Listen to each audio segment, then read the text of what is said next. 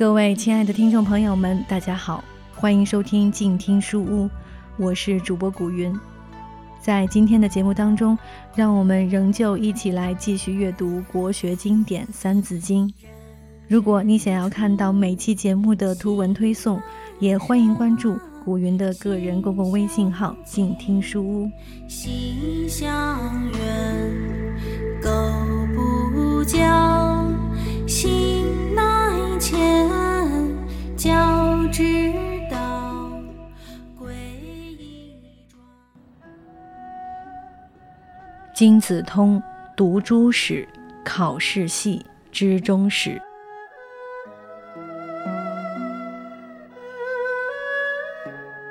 按照传统教育的次第，必须经子都通了才可以读历史。言外之意，你没有《孝经》通、四书熟，就没有资格读历史。否则，知识体系的建立就会有问题，很有可能是空中楼阁。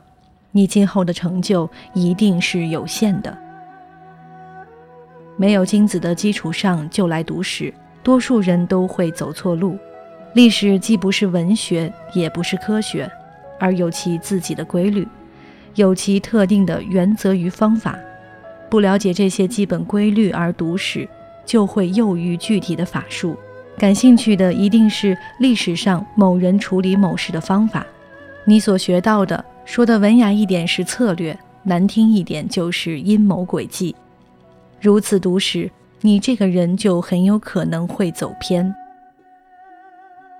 读历史的目的是疏通知远，为了懂得人生，懂得因果关系，未能知道过去而领导未来，要能够通达透彻地了解世故人情，要知道远大。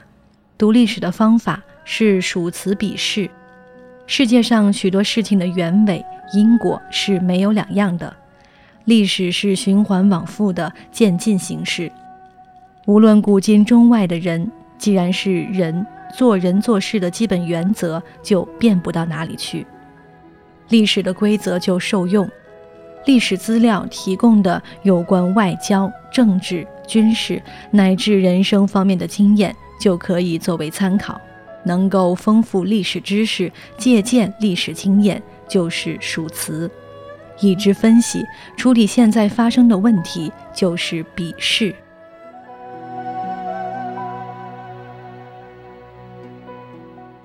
中国的史书在体例上可以分国史与通史两大类。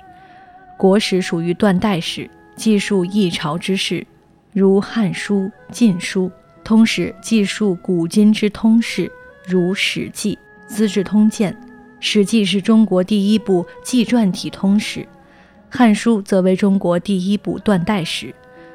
史书开始有纪传体是司马迁的功劳。改朝换代以后，立刻记述前朝的历史，则是班固的贡献。汉书以后的中国正史走的都是班固断代史路线，所以才有千固、史汉并称。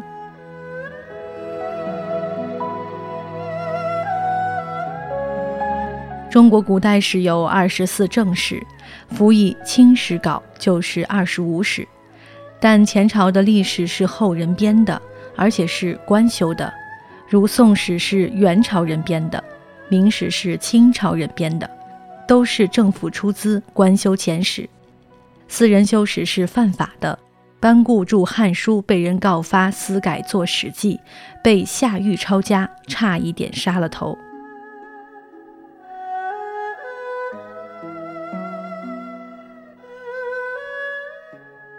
庄廷龙私修明史，著《明书纪略》，死后还要开棺录尸。这样编纂的历史，除了人名、地名与时间是真的，其他内容恐怕靠不住。读历史的人必须额头上再长出一只眼睛来，否则就像孟子说的：“尽信书不如不信书。”这第三只眼从哪里来呢？从四书五经里来。从金子里来，所以此处才说金子通读诸史，金子都读通了，再读史就不会以偏概全、上当受骗了。考试习，考世袭是考察帝王家族世代相承的关系和显贵家族的家世；知中史是了解历代王朝兴衰的始末因由。这里的“世”指时间，“系”指族系的血缘分支。中国历史上每个家族都有自己的家谱和族谱，家族中每五世列一表，详细标明家族血统的传承关系。有直接血统关系的标红线，有指子过继来的标蓝线，有外甥过继来的加双姓，严格的很，绝对错不得。所以详细考察历史人物的世系，再参考三通，就不会被不准确的历史资料愚弄了。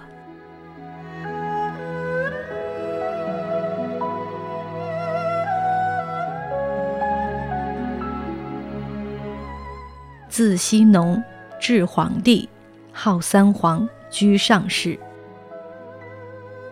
中国历史最早可能追溯到盘古氏开天地，天地人三皇，但这个时期太久远、太古老了，没有文字记载，只有传说，所以太古史不可考证。那时的人是穴居，住地窖、西山洞，既潮湿又不安全。经常遭到野兽的袭击，于是，在树上搭窝盖屋，吃水果，带树叶，就进入有巢氏时代。接着学会了钻木取火，进入燧人氏时代。有了火，人类才告别了黑暗，进入了光明的文明时代。接下来就到了伏羲氏、神农氏和黄帝这三皇代表的上古时代，所以称为居上世。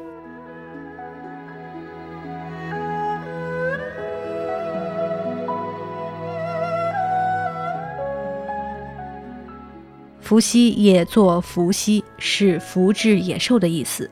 这个时代就是历史学上划分的狩猎阶段。伏羲氏姓封，号太昊，其母华胥氏受青红感应而生下伏羲。这个时候，黄河里面出来了一个长着龙头马身的怪兽，身上的毛带卷卷的，有斑点和花纹。伏羲氏见到以后受了启发。画出八卦的符号，又根据龙马身上的花纹发明了渔网，使人类文明进入了渔猎时代。传说中，伏羲氏造琴瑟、教嫁娶、做书契、戴绳结，在位一百一十五年。神农氏姓姜，号炎帝，他自称是太阳神、火德王，两个火字为炎，建都曲阜。神农氏兴获利。治累寺，尝百草，做医药，玄五谷，教民稼强，制陶打井，在位一百四十年。他是农业的始祖，又是医药之王。药王庙供奉的药王就是神农氏，也有供药王孙思邈的，但孙思邈是唐朝的大医药学家，比神农氏晚得太多了。皇帝被尊为人文初始。从皇帝开始，人类的人文文明的进程才正式开始。皇帝姓姬，号轩辕，号有雄氏，以土德王建都逐鹿，在位一百年，享年一百二十岁。从皇帝开始，中国历史开始纪年，从甲子年开始记起，至今有五千年。所以说，中国有五千年的文明史。皇帝手下有六个大臣，各有贡献。创造文字的是仓颉，仓颉造字；制作音乐的是令伦，令伦造乐；力手做算术，大脑造甲子；岐伯做医学，胡曹造衣裳。黄帝时代完成了包括指南针、历法、舟车、弓箭、弓式等在内的传统科技成果和发明创造。代表了中国人对人类物质文明的贡献。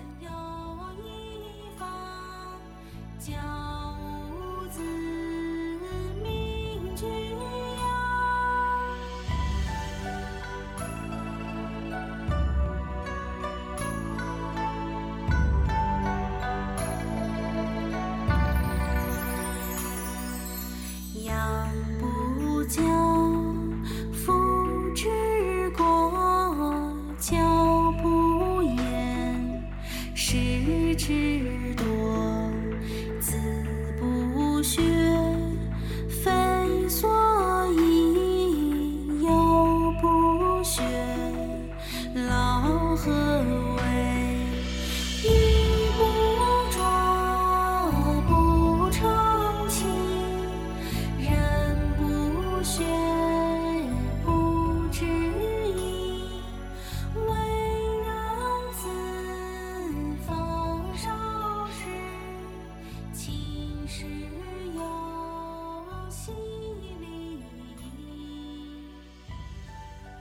好了，今天的书就先读到这里。如果你喜欢这一本解读国学经典《三字经》的书，欢迎去多看阅读中搜索这本书是免费全本阅读的。我是静听书屋的古云。如果你喜欢我的节目，欢迎订阅我的个人公共微信号“静听书屋”，这样就不会错过每一期节目，还有听友们分享的书斋内容。感谢多看阅读对本书的授权，让我们下期再见。读书是我们了解世界的方法，也是我们每天最好的娱乐。每读一本书，都是一次修行。静听书屋，陪你在每一段向往阅读的路上。